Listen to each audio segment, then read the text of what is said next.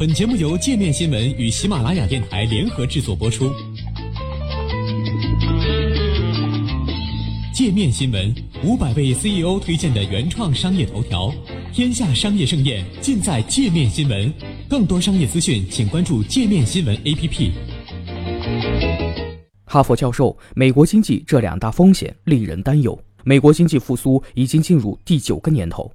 尽管未来两年增长前景依然乐观，但也难掩其面临的一些风险。里根时期总统经济顾问委员会主席、哈佛大学经济学教授费尔德斯坦近日就撰文指出了其中的两大风险：短期利率过低以及联邦债务高企。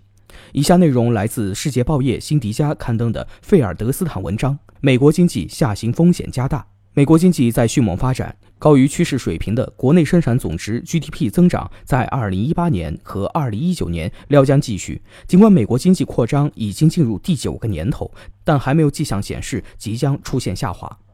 经济扩张的最大风险是金融系统脆弱。十年的极低利率已经将资产价格推到极高水平。十年期美国国债实益收益率大约是零，标普五百指数的市盈率比历史平均水平高出约百分之七十。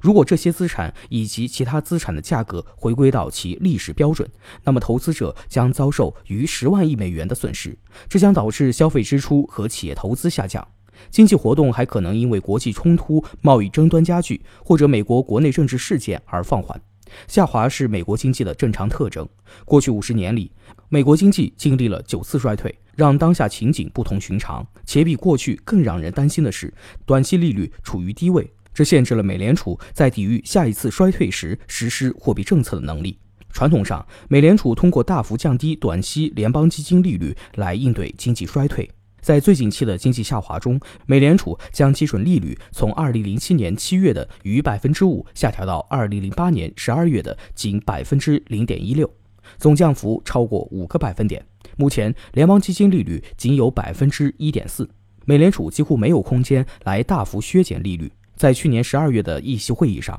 联邦公开市场委员会对二零一九年底联邦基金利率的预测中值为百分之二点九，这依然是非常低的水平。在上一次经济下行时，为了刺激需求，美联储也实施了它所称的超常规货币政策，发誓将长时间将短期利率维持在低位，并购买长期债券。这一策略旨在将长期利率维持在足够低的水平，以刺激对证券和房地产的需求，并因此增加财富和支出。尚不清楚在实际利率维持在低位的情况下，这一策略是否能够提供美联储所期望的刺激。因此，下一次经济下行中，刺激经济的责任将落到财政政策上，改变税收政策和政府支出。新的临时性减税将不会奏效。经验表明，临时削减个人所得税几乎不会提供刺激，因为大部分纳税人将用因此带来的额外净收入来偿还债务或增加储蓄，而不是增加支出。但是，通过保留目前计划在2025年过期的减税措施，2017年通过的税改法案为永久性减税提供了一个机会。设计并投票通过2017年税改法案的共和党预期将在后继立法中将这些减税措施延续到2025年以后。未来几年经济出现衰退，将成为使这些减税措施永久化的良好契机。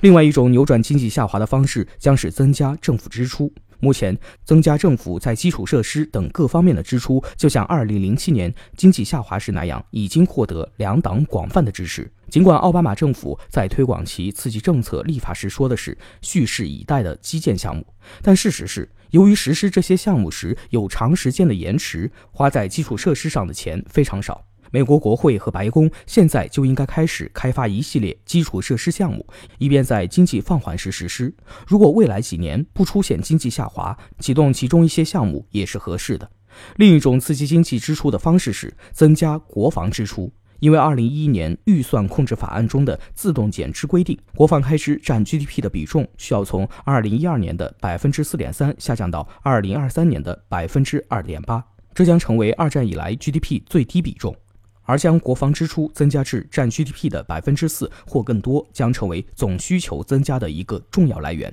并且会对国家安全做出重大贡献。国家债务水平高企，目前占 GDP 比重约为百分之七十七，并将在十年后向百分之九十七发展，将会对减税或增加政府支出形成强大的阻力。但是经济大幅下滑，同时美联储缺少行动空间，将使国会别无他选。未来需要财政刺激，使得一点非常明确，那就是美国现在就需要开始制定一套减缓国家债务增长的策略，这是唯一一个为经济最终所需的财政扩张创造足够空间的途径。